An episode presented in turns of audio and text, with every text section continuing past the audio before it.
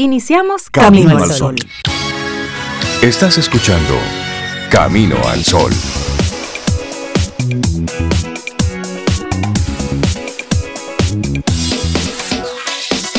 Muy buenos días a todos los que conectan con nosotros desde cualquier rincón de nuestro país, desde cualquier rincón del mundo. Muy buenos días. Yajaira Obrea, ¿cómo estás? Buenos días a Laura Sofía, a Víctor Sabi, a Cintia Ortiz, a Sobeida Ramírez y a todos los que conectan con nosotros.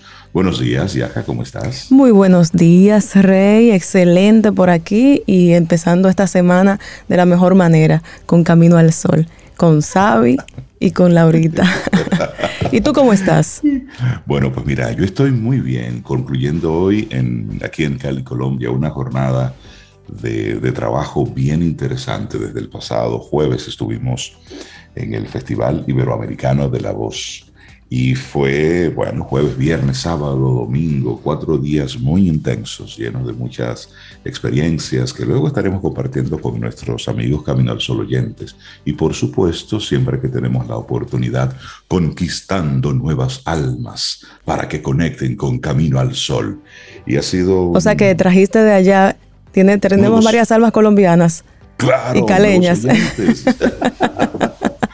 Así es. Qué bueno, qué bueno. nuestro programa con, con, mucho ánimo, con buena intención, con buena actitud y por supuesto la invitación para que hagamos de estas próximas dos horas un encuentro, una forma totalmente diferente de arrancar nuestra mañana. No importa cómo fue tu fin de semana, eso pasó. Ahora lo que tenemos es una nueva semana por delante y eso viene muy conectado ya con lo que es nuestra intención, de nuestro hoy. propósito para hoy. Si quieres. Cuida y recuerda lo que te hace bien. Cuida y recuerda lo que te hace bien. Es una invitación, como tú dices, a esa actitud de hoy.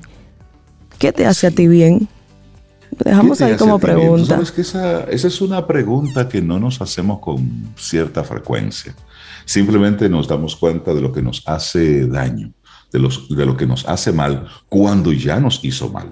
Es decir, esto me cayó pesado, eh, ir a este sitio no me gusta, pero no ponemos en nuestra mente aquello de ¿qué, qué es lo que me hace bien? O pensarlo. ¿Tú has pensado en eso ya? ¿Qué, te, hace bien? Y esa pregunta eh, nos invita a identificar lo que nos hace bien y perseguir lo que nos hace bien que vamos a estar hablando en el transcurso del programa sobre eso hoy. Y sobre todo a cuidarlo. Y a cuidarlo, especialmente cuidarlo. Porque puede ser cosas, personas, eventos, algunas actividades. Y hablando de actividades, eh, Rey, vamos a invitar también a nuestros caminos solo oyentes y a recordarles que nosotros tenemos diferentes vías para conectar y escucharnos entre ellas está el WhatsApp. Vamos a recordarles a todos nuestro WhatsApp. Es el 849-785-1110 para que ahora temprano con esta pregunta que dejamos sobre la mesa puedan compartir con nosotros qué te hace bien, quiénes, qué, qué eventos, qué actividades, qué cosas te hacen bien. Y hoy será un lunes muy particular en la ciudad de Santo Domingo, a propósito de unas nuevas reglamentaciones sobre el parqueo algo que a nadie le hace bien es que e-, es tener un contratiempo con el tema del vehículo por dejarlo mal parqueado. Entonces, si a usted le hace bien estar tranquilo, entérese bien, edifíquese bien y donde usted vea la marca de la X no se parquea ahí para que se evite contratiempos. Y ya luego estaremos hablando sobre eso en los titulares. Pero es eso, es tener claro cuáles son aquellas cosas que a nosotros realmente nos, nos hacen bien. Y por supuesto, recordar nuestra página web, caminoalsol.do, recordar que salimos cada día, cada mañana a través de estación 97.7 FM. Y hoy se conmemoran días interesantes, Yaja. ¿Te parece si lo compartimos? Sí, mira, eh, hoy uno de los días así como interesantes es el Día Mundial de la Biblia. Día Mundial de la Biblia de 1569. Hay personas a las que le dicen, sabe como una Biblia, sabe tanto como una Biblia. Como una Biblia. Como una Biblia. Es una Biblia. refiriéndose a que alguien sabe mucho. Bueno, este día de 1569 se concluyó la impresión de la Biblia en español. Fue traducida por Casiodoro de Reina y posteriormente revisada por Cipriano de Valera en el, en el 1602. El mes de septiembre se celebra el mes de la Biblia. Hoy debe haber muchas personas celebrando este día. Muy, muy conectadas ahí. También hoy es el Día Mundial de Prevención del Embarazo No Planificado en Adolescentes.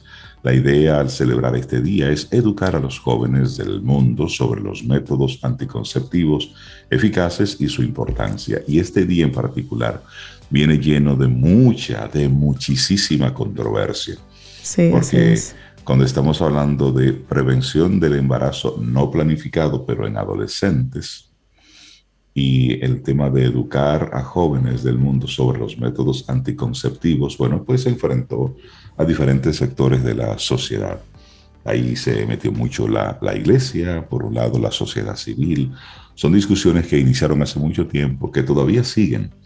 Lo que sí es una realidad es el número importante de embarazos en adolescentes, que no hacen más que aumentar ese círculo de pobreza por todo lo que el tema como tal conlleva. Así es, así es. Eh, por otro lado, como tú bien dices, esas estadísticas aumentando considerablemente. Sí, sí, sí. Hay otro día eh, eh, interesante que se conmemora hoy. Bueno, ya lo, ya lo mencionaba esto del, de, la, adolescente. Y hay otro día que se conmemora, ¿Cuál? Que, es, que ese lo debemos celebrar cada uno de nosotros. A ver, cuál es? A ver, a ver. Ah, pero mira, llegó, llegó Sobeida. ya llegó Sobeida. Hola, Sobe. Hola, Sobe. buenos días, Rey. Buenos días, Yajaira y Víctor, Laura Sofía y todos los amigos Camino al Sol. Yo, yo los, escucho, los veo muy bien.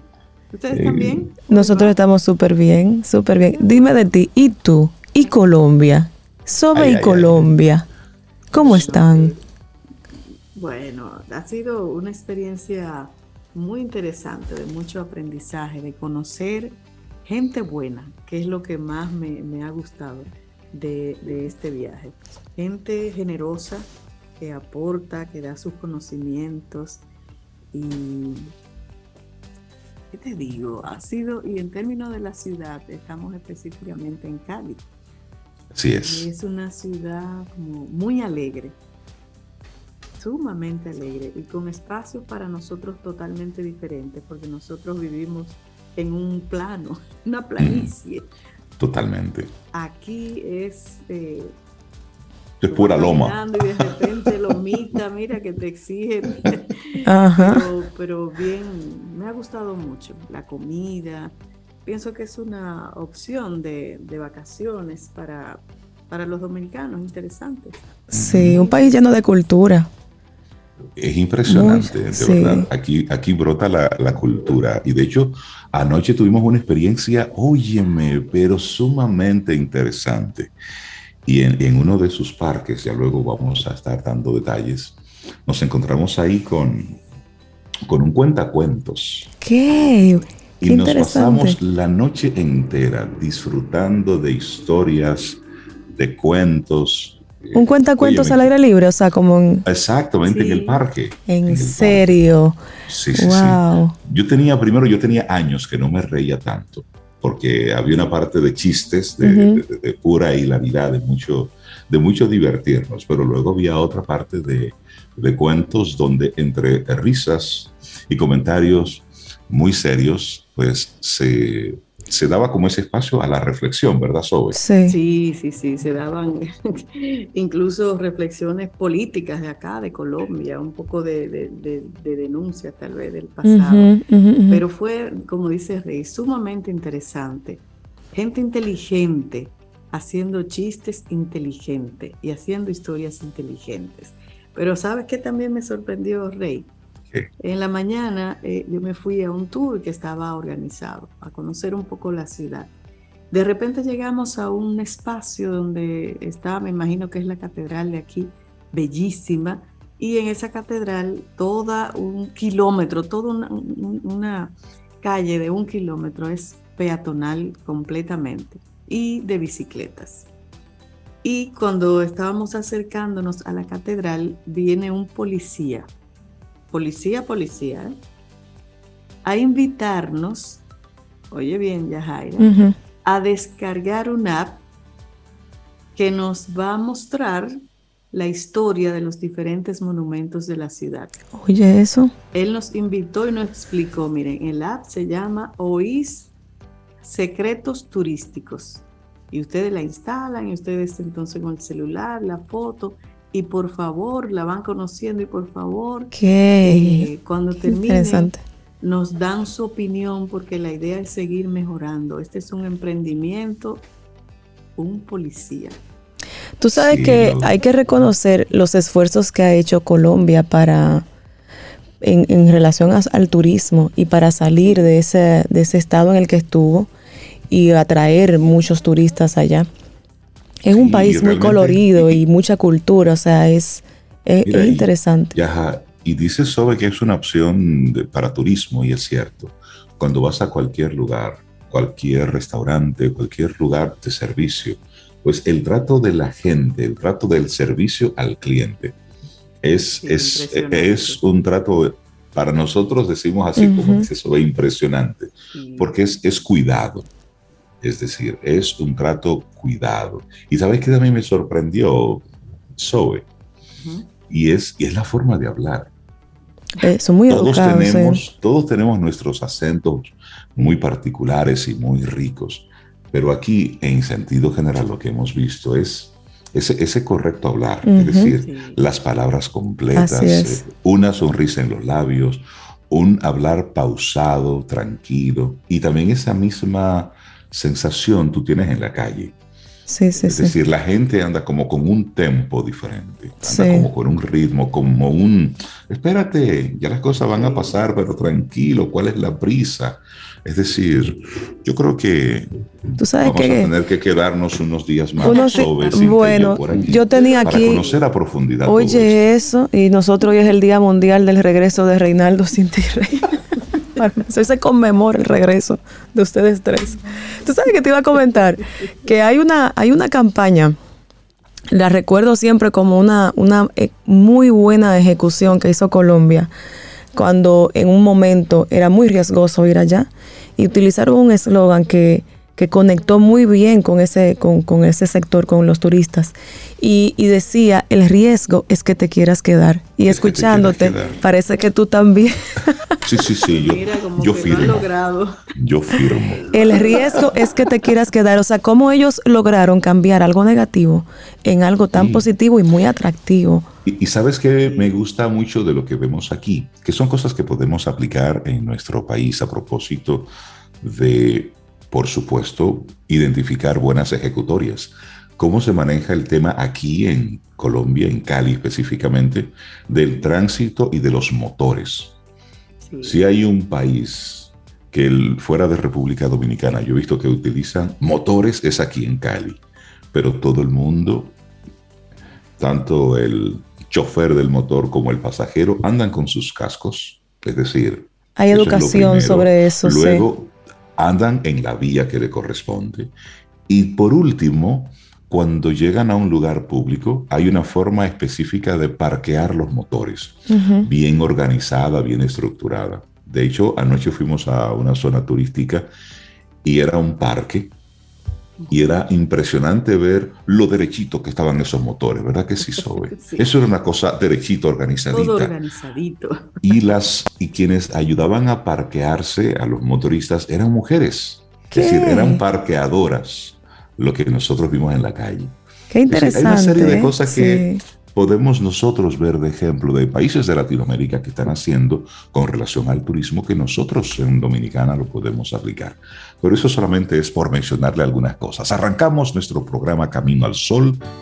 Laboratorio Patria Rivas presenta En Camino al Sol la reflexión del día. La atención es quien crees que debería ser. La relajación es quien eres. Proverbio chino. Nuestra reflexión para esta mañana las cuatro claves del bienestar. ¿Según quién? Según Richard, J. Davidson.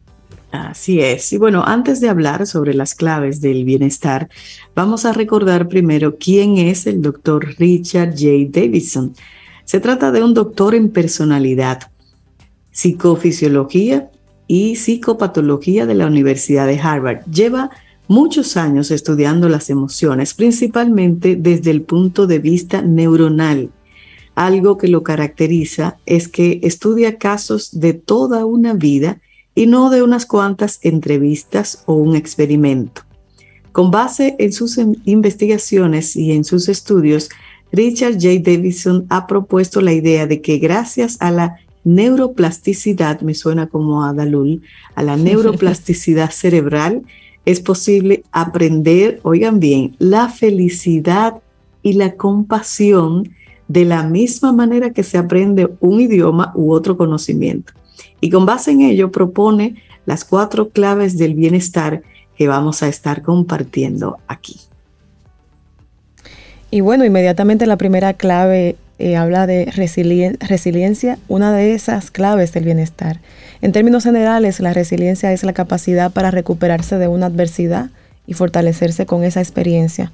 Para Davidson, tal capacidad se encuentra estrechamente vinculada con el concepto budista del no apego Así, lo que en muchas ocasiones supondría la verdadera dificultad es la resistencia al cambio. La resiliencia es una de las claves del bienestar. Toda persona está expuesta a las adversidades. Por lo tanto, si una persona es capaz de aceptar esos malos momentos y fluir con ellos, interpretándolos como un espacio de crecimiento, será más complicado que se quede atascada en el malestar. Bueno, y el número dos es la perspectiva positiva. La perspectiva positiva no tiene nada que ver con el autoengaño. En este caso no se habla de un optimismo a ultranza, que implica negar la existencia de lo negativo, sino de la elección consciente de darle mayor relevancia a lo positivo en cada situación, por adversa que sea. Según Richard J. Davidson, la persona que practican, las personas que practican la meditación, sufren un cambio en sus circuitos cerebrales que transforma su forma de mirar la realidad. En un estudio que Davidson realizó, identificó diferencias entre el cerebro de quienes meditaban y el de aquellos que no lo hacían, y llegó a la conclusión de que su hipótesis era cierta. Afirma que es suficiente media hora diaria durante dos semanas para experimentar los beneficios del cambio de perspectiva. En general, un esfuerzo abstracto por desarrollar una visión positiva suele tener efectos muy cortos en el tiempo, y por eso no tendría demasiada influencia sobre nuestro estado de ánimo. Sin embargo, en quienes meditan, los efectos son duraderos, teniendo un peso duradero sobre nuestro estado emocional. Así es, y tú sabes, antes de llegar a la tercera, que el doctor Davidson es muy amigo del Dalai Lama y practica la meditación diariamente. Bueno, aquí la tercera, atención plena. Otro estudio adelantado por el doctor Richard J. Davidson mostró que una persona promedio no, oigan bien, no presta demasiada atención al 47% de las cosas que hacen el día. O sea que casi un 50% nosotros no nos damos cuenta, increíble. Pasa, por debajo de la mesa. no, no, no, increíble. Uno de los desencadenantes de esta desorientación es el trabajo multitarea, Rey, o en atención dividida, es decir, realizar varias tareas a la vez sin concentrarse, sin consagrarse especialmente en ninguna de ellas. En estos casos, la mente se vuelve errante, como si fuera de unas ideas a otras sin un patrón definido. Davidson encontró que quienes trabajan su mente de este modo son más propensos a sentirse insatisfechos e infelices. Por eso señala que una de las claves del bienestar es la atención plena. Esta podría definirse como la ubicación mental y física exclusivamente en el presente. La habilidad para conducir la mente hacia el presente es una destreza que también se adquiere mediante la meditación. En general, pensar con énfasis en el futuro lleva fácilmente a la ansiedad, mientras que hacerlo en el pasado lleva a la depresión. Vivir el presente es menos oneroso emocionalmente. Así es que atención plena. Interesante, menos oneroso emocionalmente. Y bueno, la, la número cuatro es la generosidad. La última de las cuatro claves del bienestar, según Richard J. Davison, es la compasión o generosidad. Según este investigador, el hecho de dar activa muchas zonas eh, del cerebro relacionadas con la felicidad y la alegría. Si nos fijamos, casi siempre las personas generosas se ven más en paz consigo mismas y tienden a ser más tranquilas y despreocupadas. Para Davison, la generosidad, así como el egoísmo, tiene un efecto boomerang. Esto no significa necesariamente que quien da algo reciba de vuelta una compensación equivalente, sino que el solo hecho de dar revierte en bienestar físico y mental. En otras palabras, quien más se beneficia de dar es precisamente el que da. Estas claves de bienestar de Richard Davidson coinciden con muchas teorías de psicología y también con el budismo, como tú mencionabas, Sobe. Si desde tantas vertientes se ha llegado a conclusiones similares, seguramente es porque no se trata simplemente de una opinión, sino que en verdad estos son los ejes para construir aquello que de manera genérica llamamos felicidad. Bueno, y si lo dice el doctor Davidson, bueno, pues yo le creo. Vamos a Doctor, en, personalidad. de la experiencia. y esa fue nuestra reflexión del día, las cuatro claves del bienestar, según Richard J. Davidson. Y te lo compartimos aquí en Camino al Sol. Laboratorio Patria Rivas presentó En Camino al Sol la reflexión del día. ¿Quieres formar parte de la comunidad Camino al Sol por WhatsApp? 849-785-1110. Camino al Sol.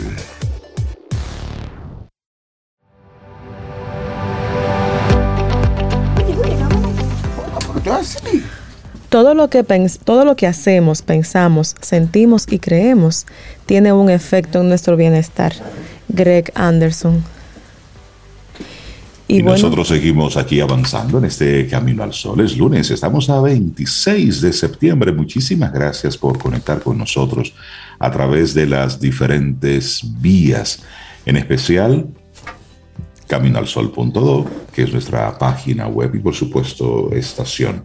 ¿Sabes que nosotros Cintia Sobe y yo desde la distancia, querida Yaja, Brea y todos nuestros amigos Caminar Solo Oyentes. Es bueno salir, ¿sabes? Es, muy bueno salir. Es bueno viajar. Estoy totalmente de acuerdo. Sí, es bueno, porque te da perspectivas diferentes. Hay personas que se quedaron aquí pendientes de que irse con ustedes.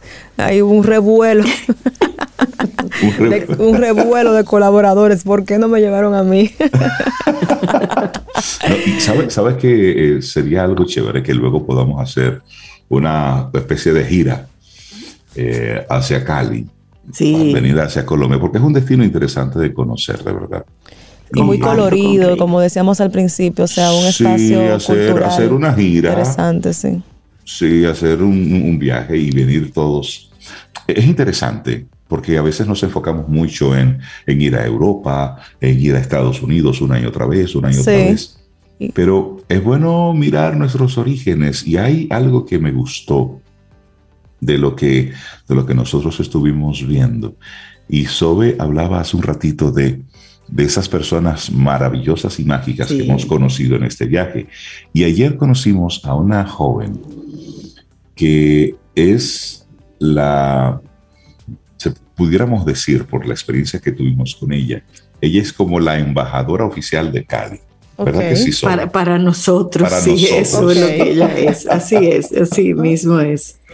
Ella se llama Geraldine, es locutora, tiene un programa de radio en una emisora eh, que parte del grupo de emisoras del, del gobierno colombiano. Pero es una persona encantadora. Primero, como esa entrega y ese amor que ella tiene por su tierra. Es caleña. Ella es. Dije Sara, la, pues, la, la, pregunta. Ah, que te preguntaba que si es de Cali. Sí, sí, es, de, Cali. y es de la, de la zona que aquí le llaman afro. Ok.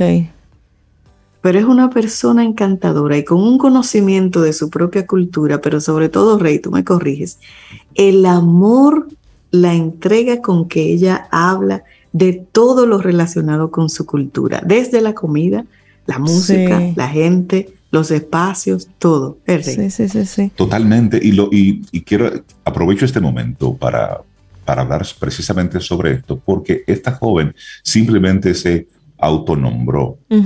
Es decir, comenzó a desarrollar un liderazgo en la comunidad, comenzó a desarrollar una serie de trabajos en beneficio de dar a conocer todo lo que es la cultura de Cali, desde la música, desde los diferentes aspectos del, del folclore, pero fue algo que, que salió desde ella, y lo menciono ahora porque vamos a conversar en este momento con César Cordero, director de Del Carnegie Dominicana. Y como con César siempre hablamos sobre el liderazgo, pues nosotros vimos en esta joven en el día de ayer un liderazgo natural, totalmente intencionado. César, buenos días y bienvenido a Camino al Sol. ¿Cómo estás? Muy bien, muy buenos días. Aquí extrañándoles, pero en muy buena compañía también.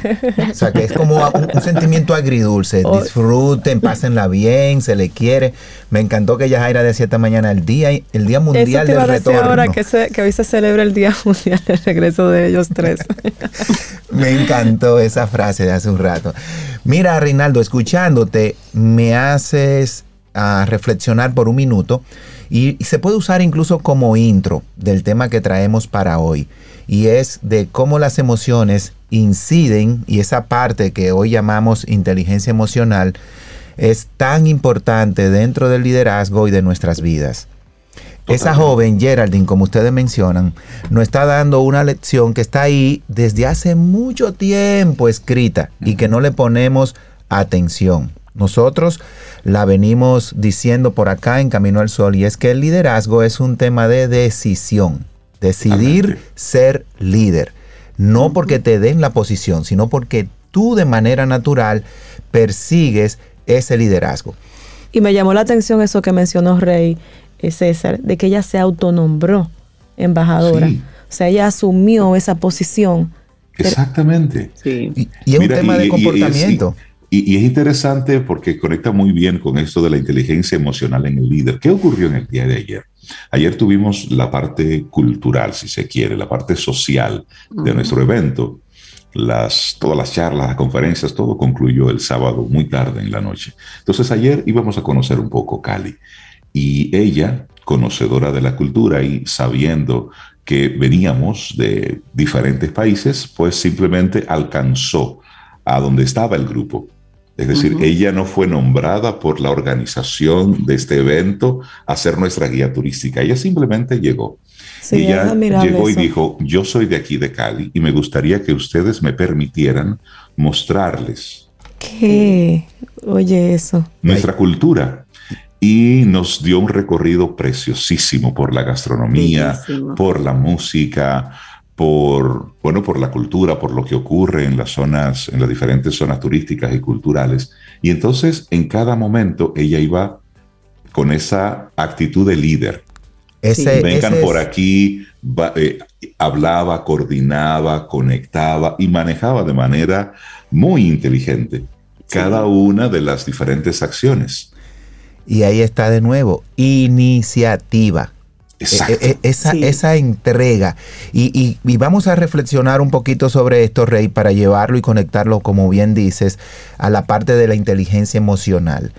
¿Por qué? Porque cuando miramos los grandes líderes que nos ha dejado la historia, yo estuve reflexionando un poquito en el fin de semana y es viendo que ninguno de ellos tomó propiamente, como lo vemos hoy, un curso de liderazgo. O sea, no fueron a una academia a, estudiar liderazgo 1.0, no vinieron ni siquiera del Carnegie, muchos de ellos. Y cuando vemos un Martin Luther King, cuando vemos una Madre Teresa de Calcuta, cuando vemos grandes líderes en diferentes eh, esquemas, no fueron a estudiar a una institución en liderazgo propiamente como hoy se conoce. ¿Y qué es eso innato que tenían? Ahí va. Y ese será otro tema que vamos a traer y me lo voy a poner como tarea, que es ese liderazgo natural, que es el caso de Geraldine, cómo se va desarrollando. Ahora, esa iniciativa te lleva a que tú tienes que manejar diferentes situaciones. Te lleva a que esos líderes tuvieron que lidiar con diferentes tipos de personalidades, enfrentar situaciones retadoras, difíciles. Y ahí entra la parte emocional propia de cada uno de nosotros con el liderazgo y que nos acompaña en todo, porque no podemos separar lo emocional de los diferentes escenarios, ambientes en el que nos movemos. Ustedes decían de Geraldine, para seguir con ese ejemplo que pones, que ella es también locutora. ¿Verdad? es, una, es una profesional de la voz. Fíjate que ella no se quedó solamente con el desarrollo de esa posición, que debe de hacerlo muy bien, que debe de estar entregada, que tiene su trabajo, sino que ella dijo desde la parte humana, relacional, social, yo puedo tomar un rol protagónico ayudando y sirviendo de guía para estos invitados. O sea, como dijo Reinaldo, nadie le dio esa posición, sino que ella la asumió. Ahora, ¿qué sintió ella? qué pensó ella y cómo se comportó ella. Esos son los tres elementos claves relacionados a la inteligencia emocional. ¿Qué pensamos? ¿Cómo nos sentimos? ¿Y cómo actuamos ante los diferentes eventos que van a estar delante de nosotros? Y lleve eso a la casa, lleve eso al trabajo, lleve eso a su vida social y a su vida de comunidad y personal. O sea, si comenzamos hoy lunes ¿Cuántos hogares hoy estuvieron de corre-corre en la mañana? El colegio después de un fin de semana. Levántese. Y el niño que de repente dejó caer algo y entonces las emociones se fueron poniendo, como diría Reinaldo, ¿verdad? En alto volumen. Y ya, ya el niño llega al colegio con una qué? Con una carga, sí, con una carga. Pero de ahí papá y mamá, al que le haya tocado, se fueron a sus áreas de trabajo también con una carga. Con su carga también y luego en el trabajo le esperan diciendo que estamos a fin de mes. Y que hay que subir los números. Que en esta semana hay que correr porque estamos a cierre de mes. Y comienza entonces a seguir agregándose carga a eso que ya viene sucediendo desde la mañana. Sí. Entonces, ¿cómo manejo yo mis emociones en estas situaciones que se van dando en el día a día? Lo primero es entender qué son las emociones. A ver y que las emociones, como nos han enseñado, no son ni buenas ni malas. No. No. Las emociones son. Eso es lo que hay. Son emociones que tienen un impacto y un resultado que va a inclinar hacia lo negativo o lo positivo, sí. Pero las emociones en sí, todas son necesarias. El sentir miedo, frustración, el sentir enojo, el sentir ansiedad en un momento dado. Eso no es malo. Lo malo, ¿saben qué es? Quedarse estacionado ahí, en esa emoción. Así es. Entonces, lo primero es comprender que las emociones son parte de nuestro desarrollo y crecimiento como persona, independientemente de la posición, independientemente de lo que se pida de ti en una empresa o el rol que tú tengas dentro de una familia. Las emociones son parte nuestra, intrínseca, que van ahí todo el día. Y, en esa línea, César, ¿qué influencia ejerce esa inteligencia emocional en el liderazgo que lo mencionabas ahora al principio? Mira, incide en todo, porque dependiendo cómo yo maneje los diferentes eventos y cómo reaccione, entonces voy a crear de la misma manera una reacción en los demás. Volvemos al ejemplo. Si yo llego y mi emoción de hoy, dado lo que sucedió en la casa, yo la traigo conmigo y no sé moverme a las siguientes emociones que hay, ¿qué yo voy a reflejar aquí? Ese estrés, esa situación de negatividad. Y probablemente inmadurez también. Gracias. A la primera que tú me digas algo, yo voy a responder en función de lo que me sucedió en las primeras horas de la mañana.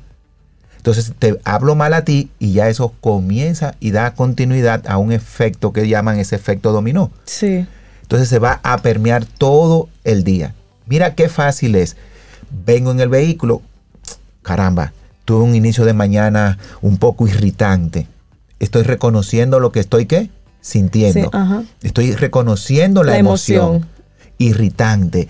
Eh, eso me hizo sentir mal porque no debí de reaccionar así con los niños. Cuando lo vaya a buscar al mediodía, voy a hablar con ellos y le voy a pedir disculpas. Ahora ya voy a llegar al trabajo. Déjame cambiar esa emoción y llegar aquí con ustedes y simplemente decirle, miren, hoy tuve un inicio de mañana un poquito difícil porque sucedió esto. Al yo hablar contigo, expresar mis emociones, me sentí irritado, venía en el carro incluso con un poquito de, culpa porque no debí de hablarle hacia los niños. Pero ya cuando llega el mediodía voy a hablar. Al yo hablar contigo, ¿qué hice? Descargué. Ya tú me comprendes. Entonces se puede dar una generación de empatía mutua porque tú vas a tener empatía conmigo y vas a decir, bueno, vamos a llevar a César un poquito más suave en el inicio de la mañana, porque ya yo sé que él viene con una situación, déjame crearle un momento de que él pueda ir pasando de esa emoción a otra. Entonces, y lo interesante de esto, César, que tú estás comentando, es que me invita a romper con ese piloto automático en el que nos ponemos cuando arrancamos un día tal cual como tú lo comentas. Es decir, evito con esa actitud de detenerme, de verbalizarlo, evito que algo que ocurrió a las 6 de la mañana contamine algo que va a ocurrir a las 8 de la noche. Exactamente. Porque simplemente no me detuve y lo eh. dejé que fuera como un, efecto, un efecto dominó. Sí. Y me voy atropellando. El punto es, en esa misma línea de lo que comenta Rey, el punto es cómo una persona, un líder que está en automático, como él dice, cómo, cómo, lo, cómo esa persona puede lograr ese despertar sencillo. Hay cuatro elementos que debemos de considerar y que son parte del manejo de la inteligencia emocional. El primero es la autoconciencia, que consiste en que nosotros tengamos esa capacidad de conocer y comprender cuáles son las emociones que nos están incidiendo. Sí. Entonces, hasta que no nos hacemos conscientes y quitamos ese mito de que expresar nuestras emociones es malo, de que es simplemente un tema de reacción y no de reflexión, entonces estamos mal. Tenemos que tener esa autoconciencia, reconocer nuestras emociones y saber que tenemos la capacidad de pasar de una a otra de manera intencional. No dejar que las emociones nos controlen a nosotros. Y hacer, como diríamos, un diccionario de emociones. No dejarlo solamente en las tres o cuatro que conocemos, porque nos han enseñado que emociones solamente son enojo, alegría, tristeza. Incluso hay una película. Ah, sí, Inside Out. Inside Out, que se concentra solamente en esas cuatro emociones. Pero si yo le hago ahora mismo una lista y yo voy diciendo, ¿quién ha sentido en algún momento algo de mortificado, estúpido, impactado, miserable, satisfecho, contento, preocupado, satisfecho de sí mismo, abrumado, gruñón, ansioso, optimista, ambivalente. por 15 ya. Aterrorizado. sí, todo eso puede sentirlo uno en un día. Un día y constantemente. En un momento. En un, minuto. y el detalle es que yo puedo pasar de ansioso a pensativo a tranquilo. Exacto. Cuando yo estoy consciente del valor de cada emoción. ¿Y de dónde nacen las emociones? Las emociones no nacen propiamente dicha de un pensamiento propio, sino de una reacción a eventos. Es la diferencia entre las emociones y los sentimientos. Los sentimientos están arraigados. Las emociones son qué? Respuestas a hechos. A hechos. Por eso es que yo veo gente en el tránsito peleando con ella misma en un carro, porque al final no pelea con el otro. Sí, le, dice y, se responde y va. Sí. Pero, que eso, es, pero eso, es una, eso es una locura que si no lo detenemos, a veces uno, uno mismo lo, lo asume y hasta se ríe de eso. Sin embargo, hacer, tener esa actitud de forma continua, pues tiene un impacto en, nuestra, en nuestro comportamiento a largo plazo y no nos damos cuenta. Porque se va convirtiendo en un mal hábito. Hay personas que dicen, y cuando se levantan y pasa algo así y llegan a la oficina, dicen, hoy estoy que ni yo me soporto. Sí. Ay, Dios él se siente así, eh. que ni tú te soportas a ti mismo. Es momento de hacer ese ejercicio que dice César, detenerte y observarlo. Y eso es autoconciencia, que nos lleva al segundo elemento, Reinaldo. Usted como que estaba leyendo porque está muy alineado y es automanejo. Entonces ahora viene manejar mis emociones. Ese famoso respirar y contar hasta 10. Sí funciona. Eso funciona. Sí, sí, si no te dan 10. Depende del nivel. Atención, atención, funciona. Sigue, y sigue a 20 y sigue a 30. Y tenemos permiso para, sí, El detalle es que con ese contar, no es solamente contar por contar. Al momento que cuentas o contamos, porque me ha pasado, yo he tenido que contar hasta 10 también, voy reflexionando en el impacto que mi acción puede causar en los demás. Si la doctora Marisa estuviera aquí, le agregaría eso una respiración profunda. Exactamente. con la respiración y el contar, al mismo tiempo pienso, ¿qué reacción va a causar esto en Laura? ¿Qué reacción va a causar mi acción en Sobeida? Y ahí entra lo que se llama el comportamiento espejo. Ese comportamiento reflejo que todos tenemos. Sí. Si yo estoy en una forma airada y a la defensiva, ¿cuál será tu reacción natural? Responder igual. Ahora, si tú estás en control tú de las emociones, tú vas a estar un poco más calmada y eso me va a molestar. sí, pero eso me va a molestar más a mí. Porque yo no estoy en control.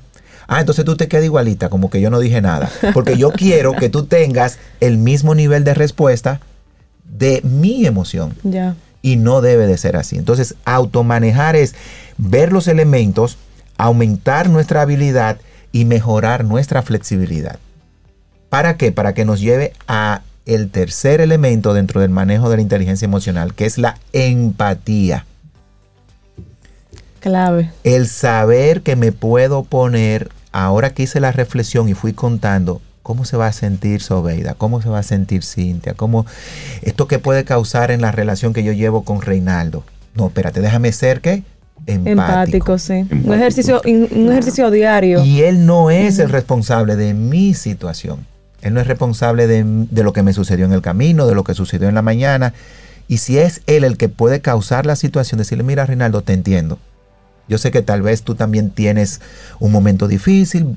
Te voy a dar un tiempo para que te calme, reflexione, te tranquilice, lo piense y luego hablamos no hay que tomar la decisión de inmediato ni la reacción tampoco. Y el último entonces es aclarar las expectativas propias y de los demás.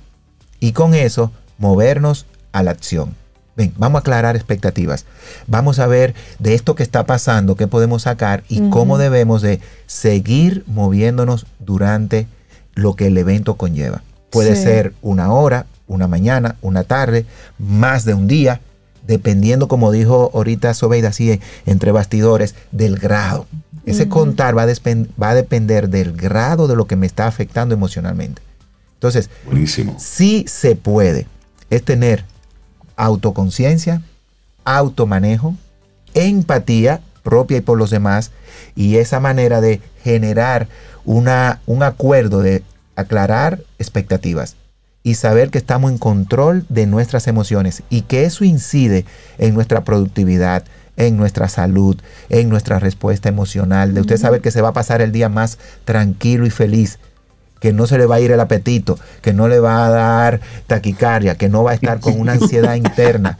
Simplemente no se va a poner malo en el día de hoy. César Cordero, la inteligencia emocional en el líder fue el tema que nos compartiste. Muchísimas gracias. Interesantísimo como siempre. La gente que quiera ponerse en contacto contigo. Y ese es un tema como de parte 1, parte 2 y parte 3. Vamos, vamos, a seguir hablando de eso. Y el liderazgo natural. Mira, eh, seguimos de frente a la celebración de nuestros 110 años. Ya estamos entrando en octubre, tan pronto entre el primero de octubre tenemos toda una lista de temas, seminarios, talleres, sorpresas que vamos a comunicar por acá, por Camino al Sol.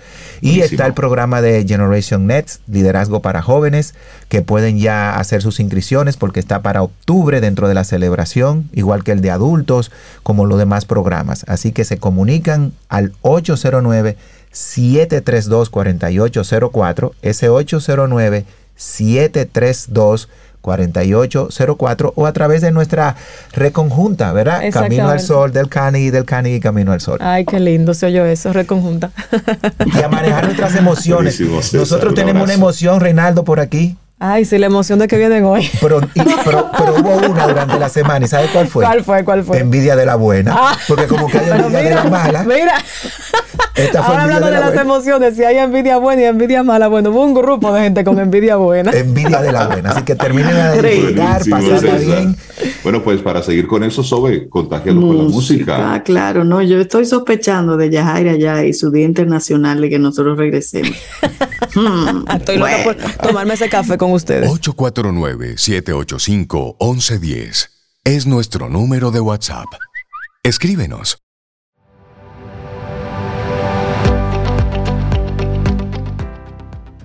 Sanar requiere tiempo y pedir ayuda es un paso valiente. Mariska Hargitay. Seguimos avanzando en este camino al sol. Es lunes, estamos a 26 de septiembre. Y el pasado lunes a esta hora, República Dominicana estaba sufriendo los efectos del huracán Fiona. Huracán que sigue por allá causando estragos por Canadá y toda esa zona. Sigue, sigue, sigue. Y bueno, nuestro país se afectó mucho, la zona este sufrió mucho, el noreste sufrió mucho.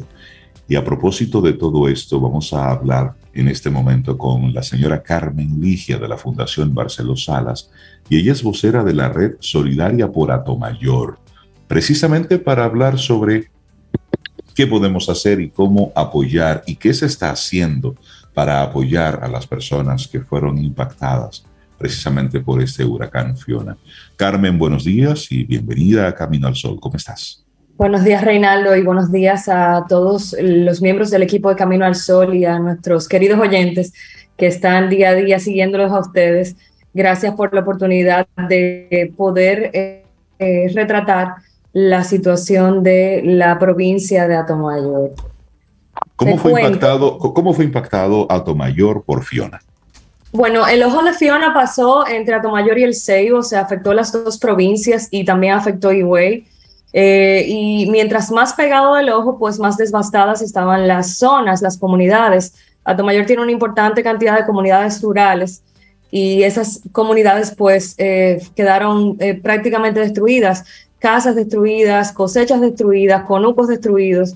Entonces la situación es precaria. En, las, en los centros urbanos también hubo una importante destrucción y todavía eh, antes de ayer, pues estábamos sufriendo los, eh, los efectos, pues eh, dada la saturación del suelo, el, municipio de Atomayor se inundó producto de las lluvias de este fin de semana. O sea que es una situación de desastre natural que ha seguido impactando y que afecta a las familias. Y la gente se preguntará, bueno, pero ¿por qué? Eh, bueno, según datos del CIUBEN del 2018, el 76% de las casas de Mayor son techadas de zinc. Y dentro de ese 76% hay una cantidad importante que están hechas de madera y que están hechas de las mismas hojas de zinc, porque son viviendas vulnerables. Entonces, la Red Solidaria por Mayor, esta es la, la segunda ocasión en que se unen este grupo de instituciones de la sociedad civil de Atomayor, pues también en el 2020, con las inundaciones eh, producidas por la tormenta Isaías, tuvimos que hacer un operativo similar. O sea que esta es una experiencia, una segunda experiencia, lamentablemente, que tenemos, pero ya tenemos una estructura de voluntarios con la cual podemos eh, hemos podido hacer el levantamiento del municipio de Atomayor y de algunas zonas rurales. Todavía tenemos eh, pendientes Sabana de la Mar y el Valle, pero ya tenemos un estimado de eh, familias afectadas en Mayor sobre las 900 familias solamente en el municipio y así tú vas sumando eh, según las otras eh, demarcaciones. Entonces nosotros lo que hacemos es que pedimos donaciones al sector privado para poder canalizarlas a través de las juntas de vecinos y a través de voluntarios y vamos casa por casa llevando comida y llevando materiales de construcción. Hasta el día de hoy hemos podido entregar materiales a 53 familias materiales de construcción para arreglar su casa. Hemos construido, reconstruido cinco viviendas y vamos eh, sobre las 1.200 raciones de comida repartida en diferentes comunidades, tanto urbanas como rurales, de la zona sur de la provincia de Atomayor. Carmen Ligia, eh, has mencionado eh, que han recuperado casas con materiales y también alimentación. Específicamente, ¿cuáles son las necesidades que, que ustedes le están pidiendo a las personas que cubramos en material específicamente, en comida? Bueno, en materiales de construcción eh, recibimos eh, zinc y madera. Las maderas se llama, le dicen en la ferretería enlates y bajantes, tienen medidas específicas, clavos, pero como sabemos que es difícil usted ir a la ferretería a comprar una plancha de zinc o una de madera, hemos habilitado la cuenta de la cuenta ah. de la Cámara de Comercio de Atomayor. ¿Por qué la Cámara de Comercio? Porque ahí convergen eh, una serie de personalidades de diferentes sectores de la provincia que certifican el manejo transparente de los fondos. O sea, no es a la Fundación Barceló Salas, es a la Cámara de Comercio y Producción de Atomayor, porque la Red Solidaria por Atomayor agrupa 13 instituciones que son la filial de, de rehabilitación de Atomayor, el, el Club Rotario, el Club de Leones, la UAS, HM Amigos Solidarios, la Fundación Willamo, Azúcar mm. FM 89.1 y así una red de voluntarios de diferentes instituciones, el Club Marcelino Vega, y seguro se me están quedando, pero, pero bueno. Eh, entonces pedimos esas donaciones a la cuenta de la Cámara de Comercio 788-825-164 del Banco Popular, es la cuenta. 788-825-164. También pedimos donaciones en alimentación, o sea, alimentos no perecederos, ¿qué? Arroz, leche en polvo, eh, sardinas, eh, salami, eh, tuna, salchichas, habichuelas enlatadas, agua potable, ¿qué más? harina, espagueti, todo lo que es alimentos no perecederos, pañales para los niños, productos de limpieza y de higiene personal y agua potable y cualquier otro, otro suplemento que usted pueda eh, donar, por ejemplo, cualquier para los viejitos, o sea, de, alimentación, glucerna, ese tipo de cosas. Entonces, esas, esos alimentos los pueden llevar a los centros de acopio que tenemos en Santo Domingo, uno el Colegio Nuevo Horizontes de la Avenida Sarasota y el otro en el Consorcio Citrícola del Este en la, en la Avenida Bolívar 553 de Gasco. Si quieren encontrar esa información de la cuenta, teléfonos para llamarnos o de los centros de acopio, usted puede entrar al perfil de Instagram de la Fundación Barceló Salas, F Barceló Salas, o a mi perfil de Instagram personal, arroba CL Barceló, y ahí va a estar toda esa información, está pineada arriba, o sea que usted la va a encontrar de una vez. Y no solamente eso, sino que va a poder ver a los voluntarios que estamos trabajando, va a poder ver las comunidades que ya hemos impactado porque estamos subiendo constantemente las cosas que vamos haciendo. O sea, tenemos un poquito de retraso porque entre, entre entregar y, pero bueno, pero sí usted se va a poder enterar también de, de dónde vamos llegando y poder ver de primera mano que las ayudas que están haciendo, están, están donando, pues están llegando a las manos de quienes realmente lo necesitan, que es nuestra función como red. Nosotros lo que queremos es cubrir todas las personas a las que no les ha llegado nada. Y mientras más usted done, pues más personas podremos cubrir. Una cosa que yo quiero resaltar para que la gente entienda, estos operativos son limitados. Uno viene ahora en auxilio de la emergencia, pero esas comunidades rurales, dentro de dos o tres semanas, es que realmente empiezan a sentir el hambre, porque tienen un conuquito en la casa que se les fue. Entonces ahora, en estos días, ellos van a estar eh, consumiendo esos plátanos, esas yucas, esos huevos que les quedan. Luego van a consumir las, las raciones que nosotros le llevamos, pero dentro de tres semanas no van a tener nada. O sea que es una misión de la red solidaria tratar de, acopiar la mayor cantidad de, alimentos para dentro de dos o tres semanas poder volver a llevarle alivio a las familias. Nosotros sabemos que el, Estado Dominicano está tomando esto en cuenta y que va a hacer programas de ayudas, pero los recursos siempre son limitados, o sea, siempre hay alguien que se queda. Y nuestra misión como red es precisamente ubicar a esas personas que se quedan fuera de, los, de las ayudas del gobierno para nosotros cubrir esa parte. Y eh, trabajamos en conjunto con el gobierno, estamos en contacto permanente con la gobernadora, con el senador, con los eh, alcaldes, para poder determinar, a esta comunidad se llevó, bueno, entonces nosotros vamos a la siguiente que no se ha llevado todavía. Y así vamos creando una sinergia entre sector público y privado para que más personas sean impactadas. Muy bien, Carmen, vamos a recordar finalmente la gente que quiera apoyar, la gente que se quiera sumar, cómo, cómo conectan con ustedes, cómo siguen y al mismo tiempo, ya tú lo mencionabas, era preguntarte precisamente sobre las condiciones en las que se encontraba Mayor, cómo el gobierno, cómo desde el Estado, Mayor, la provincia, ha recibido algún tipo de ayuda de forma puntual. Sí, el gobierno ha estado volcado en la provincia, se restablecieron los servicios de electricidad, agua potable en algunas zonas. Tú sabes que hay situaciones de, conectividad con los caminos, entonces hay zonas que todavía no se han podido llegar. Pero en términos generales se ha sentido una respuesta rápida. Los materiales de reconstrucción se empezaron a repartir el viernes pasado. Sí hubo una tardanza ahí, pero no solamente el gobierno, nosotros también. O sea, porque esas logísticas son difíciles de montar. No es tan fácil. O sea, nadie tiene 5.000 planchas de zinc en el patio de la casa para empezar a repartir. Entonces, pero eh, luego que empezó a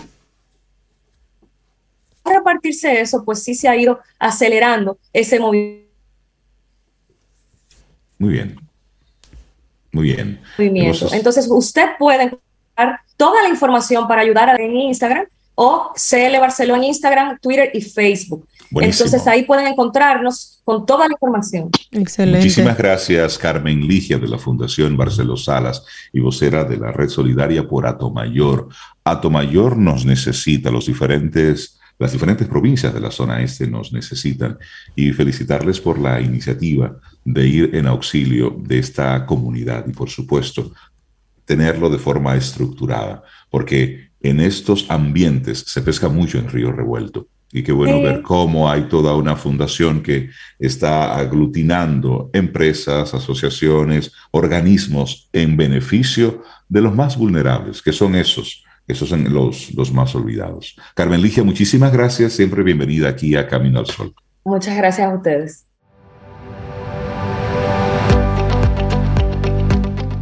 Y tenemos con nosotros a Rosalín Amaro Vergés, ella es directora de Asuntos Públicos del Consejo Nacional de la Empresa Privada del CONEP, y también nos acompaña Víctor Alfonso Rodríguez, especialista del sector privado en el PNUD, para hablar sobre prácticas prometedoras 2022.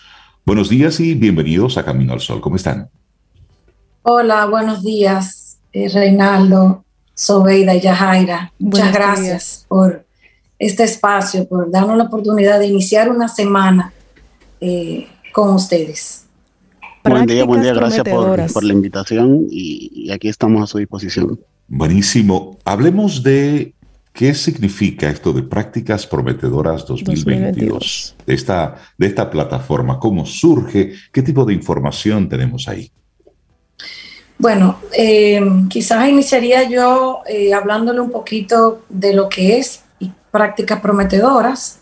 Eh, desde el Consejo Nacional de la Empresa Privada y con el PNUD, pues en una alianza que tenemos ya desde hace aproximadamente tres años, pues surge esta iniciativa de básicamente sistematizar, visibilizar eh, y reconocer propuestas, programas, iniciativas empresariales, eh, básicamente que tengan o propongan modelos exitosos y novedosos con tres aspectos importantes, eh, económico, social y medioambientales. Básicamente esto también es, pudiéramos decir que es eh, para acelerar esas acciones en, en, los futuros logros de los objetivos de desarrollo sostenible. Yo diría también que práctica prometedora es un llamado a motivar, a esas empresas, eh, organizaciones, eh, unirse a estos logros y poder transparentar, poder enseñarles al país todas esas iniciativas que están haciendo en, en pos pues, del beneficio del país en esos tres aspectos que mencioné, en el tema económico, social y medioambiental. Eh, práctica prometedora surge desde el año pues 2020 eh, con este catálogo. Ya diríamos que está en la tercera edición, tuvimos un, muy buen eh, contenido en las anteriores y eso ha motivado a que este proyecto pues se haga todos los años. Eh, yo diría que también práctica prometedora da la oportunidad a todo tipo de empresas, tanto las pequeñas, medianas como grandes empresas puedan participar en este momento específico, en este año específico, se han creado dos modalidades de postulación, una para micro y pequeñas empresas y otra para medianas y grandes empresas. Eh, el, concurso se abrió el 30 de, el primero de agosto y concluye ahora el 30 de septiembre. Eh, y como les comenté, es tratar de enseñar, que, que, las empresas puedan enseñar qué están haciendo. Eh, yo creo que es algo muy importante, sobre todo para, para el tema de la visibilidad. Veo, Rosalind, que hay una alineación, aparece con los objetivos, con los ODS. ¿Cómo han logrado hacer alinear los objetivos de prácticas prometedoras con los ODS? Bueno, ahí Rosalind. Sí, te doy la palabra. Eh, bueno, ustedes saben que República Dominicana es signatario de los Objetivos de Desarrollo Sostenible del 2015, que son básicamente 17 objetivos que cuentan con una serie de metas e indicadores que tenemos que lograr todos los países del mundo para avanzar a un, bueno, un planeta más próspero, más inclusivo, más sostenible. Y una excelente pregunta porque nosotros hemos alineado eh, inclusive los criterios de evaluación a unos estándares para empresas que ha creado PNUD desde la sede de Nueva York, que tienen cuatro ejes principales. Nosotros vemos la parte de estrategia, eh, porque la estrategia es fundamental, ¿verdad?, para el logro de ese. Nosotros eh, queremos que las empresas realmente puedan introducir en sus planes estratégicos y en los planes tácticos anuales la contribución de sus acciones al logro de los ODS, no como responsabilidad social exclusivamente, sino también como parte de generar rentabilidad financiera junto con esa rentabilidad social y económica. Y eso es fundamental. Al mismo tiempo tiene un tema de cómo se enfoca la gestión de la organización para el logro de estos objetivos, cómo vinculamos eh, los grupos de interés, la comunidad, en la toma de decisiones. Y asimismo tenemos también eh, unos eh, dos criterios bueno, adicionales que se complementan, que son la transparencia y la gobernanza. Y, esto nace obviamente de, una plataforma que tiene PNUD, que lanzó en el 2018, que se llama Impacto ODS o SDG Impact en inglés, donde ya las empresas pueden, bueno, cuentan con una serie de metodologías y herramientas para poder hacer el paso a paso para el logro de los ODS en sus organizaciones. En esa misma línea, Víctor y también a Roselín, ¿cómo impacta eso en la comunidad? Por supuesto, las empresas como ese ente comercial están ahí mostrando sus prácticas, cómo mejorar todo aquello que hacen, pero ¿cómo traducimos esto a la población? Miren, aquí yo digo que la sostenibilidad es clave para encaminar a las empresas al bienestar económico y por ende, por ende eso tiene un impacto directo en comunidades. Entonces, eh, las, yo digo que también eh, las compañías deben transformar sus operaciones de tal forma que fomenten lo que es la sostenibilidad, la competitividad eh, y todo eso pues ayuda a garantizar la protección del medio ambiente. yo, yo también, y, y por eso es práctica prometedora, abarca esos tres aspectos y esos son los tres aspectos que en toda comunidad pues tienen un impacto. Eh, muchas de las, quizás mirando el catálogo anterior, eh, de las prácticas que ganaron y, yéndonos quizá también a, a los objetivos, eh, el impacto que ha tenido, en, por poner quizás algunas empresas, han, han, sido de una manera tal que, que han se han podido replicar y eso también creo que es algo muy importante. La, ¿Qué tanto puede replicarse una práctica? Es súper importante porque eso ayuda a que otras comunidades puedan ver las buenas prácticas que están haciendo. Entonces, yo digo que, que hoy en día ya eh, las empresas y, y, los proveedores están necesitando o están demandando pues que seamos cada vez más sostenibles, que valoremos más el tema del medio ambiente y todo eso tiene un impacto eh, a comunidades, eh, a la vida diaria. Eh, entonces creo que, que, por ahí pues va mucho la... Sabes que Eh, estoy viendo la página empresasosteniblesrd.org y me parece interesante, Yajaira y Sobe, cómo aquí hay una especie de diagnóstico para que tú veas en el nivel en el que se encuentra tu empresa. ¿Qué, persigue esto, Víctor, y cómo funciona esta herramienta? Bueno, Empresa Sostenible RD es uno de los productos que salió justo de la alianza entre PNUP y CONEI. Yo creo que es un gran logro porque Empresa Sostenible vendría siendo nuestro repositorio digital de metodologías y herramientas para tú poder acelerar eh, el cumplimiento de la Agenda 2030 y los Objetivos de Desarrollo Sostenible ODS. Es clave que tú sepas que dependiendo, no, no tanto la categorización de la empresa, sino el nivel de madurez, porque hay empresas que son pequeñas y tienen un nivel de madurez un poco más elevado y viceversa.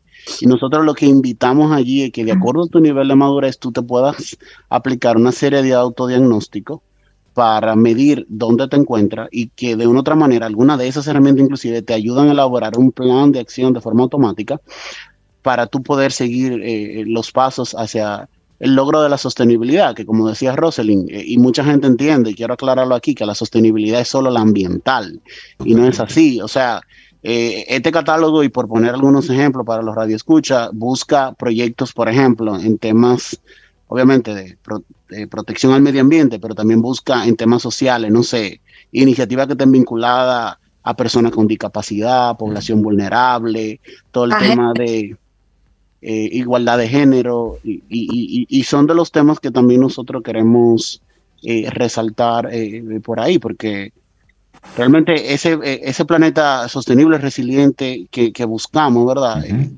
tiene que complementar esa triple hélice, como decía Rosalind. Valiosa. Entonces invitamos a que usen el portal. Valiosa iniciativa. No, perdón. Sí, sí, Rosalind.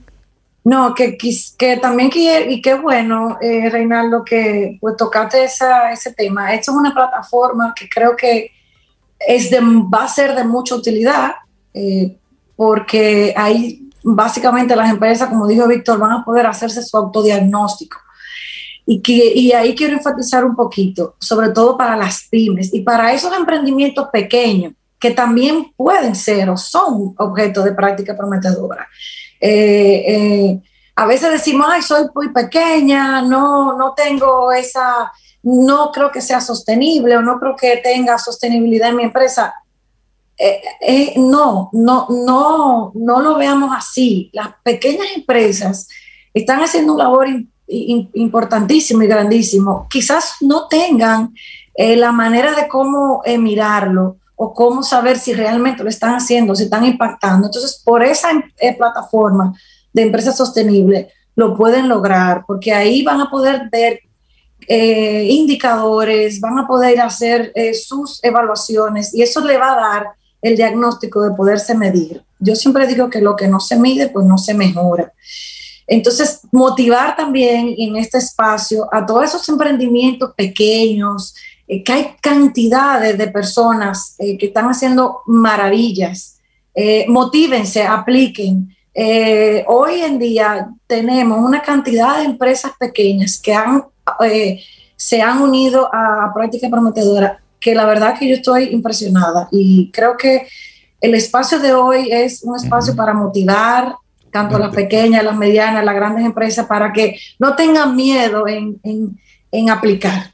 Definitivamente, darle las gracias tanto a Roselyn Amaro como a Víctor Alfonso Rodríguez desde el CONEP, desde el PNUD. Empresas sostenibles, es interesante este portal, pero al mismo tiempo estas prácticas prometedoras 2022. Tenemos que ir enfilándonos para que todo esto sea más sostenible. Muchísimas gracias y siempre bienvenidos aquí a Camino al Sol. Y nosotros seguimos aquí, nos quedamos para conversar de inmediato con nuestra querida Janis Santaella. Janis, buenos días, ¿cómo estás? Nuestra psicóloga clínica, coach y mentora de proyectos que nos había abandonado, siento, con Janis. el síndrome del abandono, así que se llama. Exacto, exacto. necesitamos terapia, Janis, por tu abandono. Hola, Janis. Y ella que viene a hablar Hola a todos, ¿cómo están? Yo creo que sí, yo creo creo que y les estaba abandonando por una buena causa, que es la causa de la que vengo a conversar en el día de hoy. Hoy vengo a conversar del nido vacío desde mm. una forma sana. Yo estaba, bueno, creo que soñé con esto desde que mi hijo estaba pequeñito y desde octavo empezamos a prepararlo para cuando Manuel se vaya a la universidad, cuando se vaya afuera. Señores, cuando yo dejé ese muchacho allá y yo sentí se lloró, se lloró, se lloró. es poco. Yo, se lloró es poco porque íbamos bien, íbamos bien. O sea, yo hice hasta, yo le iba comunicando en las redes, tengo hasta, voy a hablar de eso en su debido momento porque el huracán, porque para rematar me tocó después un huracán, después una mudanza. Entonces, como que la vida me ha puesto ese renacer y ese vacío que yo sentí, te puedo decir que yo hice 45 minutos de reunión en la universidad abajo en el parqueo, porque yo no le lloré a él ahí, porque él se despidió de mí y me dijo, mami, no te preocupes, tú tienes mucho trabajo. O sea, como, como todo va a estar bien, pero cuando yo me tomé ese momento y me empecé a dar vuelta en la universidad llorando, porque yo no lo podía creer. Entonces, quiero hablar de lo que es el nido vacío desde una forma sana y quiero dar cuatro herramientas importantes, porque así como lo he vivido yo, lo he vivido con muchos padres que he apoyado, con muchos hijos que les ha costado este proceso. Lo primero es entender que a los dos nos cuesta, tanto a los padres como los, los hijos, y ser empáticos. Algunos hijos se desapegan de sus padres en distancia y otros lo hacen en me haces falta. Entonces, cuando un hijo, eh, cuando no le permitimos a los hijos tener ese proceso de ese duelo, de ese duelo para los hijos hasta a, tengo miedo a lo que viene, tengo miedo a hacer las cosas cotidianas solo y sola y nosotros como, como madre y padre enfrentarnos a nuestra vida. Porque ¿qué es el nido vacío? Dos proyectos de vida totalmente diferentes que no necesariamente lo vamos a querer vivir. Cualquiera de las dos partes. Pero a nosotros, que es la segunda herramienta, recordar que nosotros los padres somos los adultos. Aunque lloremos, pataleemos, busquemos ayuda, em, hagamos eh, procesos de crecimiento, hagamos hasta una nueva carrera, o sea, haga una nueva carrera, haga un viaje, dedíquese a un hobby, eh, yo creo que las parejas cuando están casadas, dedíquese a ser novio. Yo cuando le digo eso a los padres, señores, a, mí me han hasta cortado los ojos. ¿Cómo? y yo, claro, porque... pero Yanis, háblale, háblale a Yajaira, ya que ella está en su año de preparación para eso. Yo, yo la estoy escuchando y estoy cogiendo Yajaira, nota, Yajaira, todo me estoy visualizando. Yajaira, te voy a decir cuál es la mejor preparación. Crea un proyecto de vida para ti. O sea, obviamente la, con los hijos la mejor preparación es si tú fueras, si este fuera el último día que te dejara en la universidad, ¿cómo quiero ser recordada? O sea, ¿cómo quiero cerrar esta etapa? Yo me pasé los dos últimos años, inclusive hice un podcast con Manuel, tenemos un podcast, o sea, ¿cómo yo quería que fuera el último año de bonding, o sea, de cercanía, de, obviamente, con los hijos, señores, hay momentos buenos y momentos no tan buenos. O sea, hay momentos de discutir, momentos de ponernos de acuerdo, momentos es una relación, pero ¿cómo yo quiero vivir esto? ¿Quiero pelear menos o quiero comunicarme más? ¿Quiero buscar ayuda? Y que como padres busquemos ayuda. Creo, Janice, que eso, y me, me, encanta que hayas traído este tema, esto es una preparación. De hecho, vamos preparando a nuestros hijos, nos vamos preparando nosotros en todo ese trayecto de niñez, adolescencia, primera juventud, precisamente para ese nido vacío y que sea sano y no es algo que se hace en el último año, es algo que uno va preparando mentalmente todo eso. Pero ¿cómo sabemos, Yanis, en ese momento, porque desde esa posición de adulto, cómo tú lo vas viviendo, pero cómo nuestro hijo va viviendo ese, ese proceso? Ahí voy a la tercera herramienta, busquémosle ayuda los primeros dos años de universidad no son fáciles. Eh, um, viven muchos procesos. Ay, pero para mí fueron muy divertidos mis dos años de universidad, los primeros dos. En serio, en serio, como en serio. como que viviste una liberación. Tú como que tú te liberaste. Acuérdate, Reinaldo, que depende del tipo de hijo que tú hayas tenido, del tipo de educación, de valores, de muchísimas cosas, porque a veces cuando le hacemos todo a los hijos, para ellos es muy difícil empezarse a hacer las cosas como por ellos mismos, cotidianas.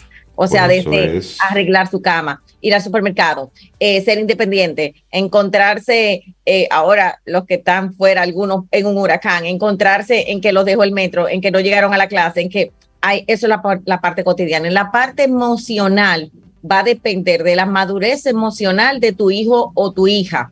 Por eso es importante acompañarlos en el proceso y para mí no juzgarles. Se vale cambiarse de la carrera se vale no saber qué quiero, se vale decir, no me gusta esto, porque uno de los grandes miedos de nuestros hijos es decir, es más, hasta se autocastigan diciendo, yo me voy a quedar aquí, eh, ya eh, mi papá o mi mamá invirtieron en mí, no me gusta esto, pero no sé qué hacer. Acompañémosles en ese proceso. Igual, en el caso cuando ya están terminando el colegio, se vale cambiarse tres veces de carrera.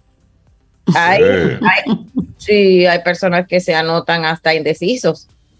On this, on this chart. Sí, sí, no, no, no, no, no, no, no. A usted se le paga la universidad la primera. La segunda, bueno, la tercera es suya.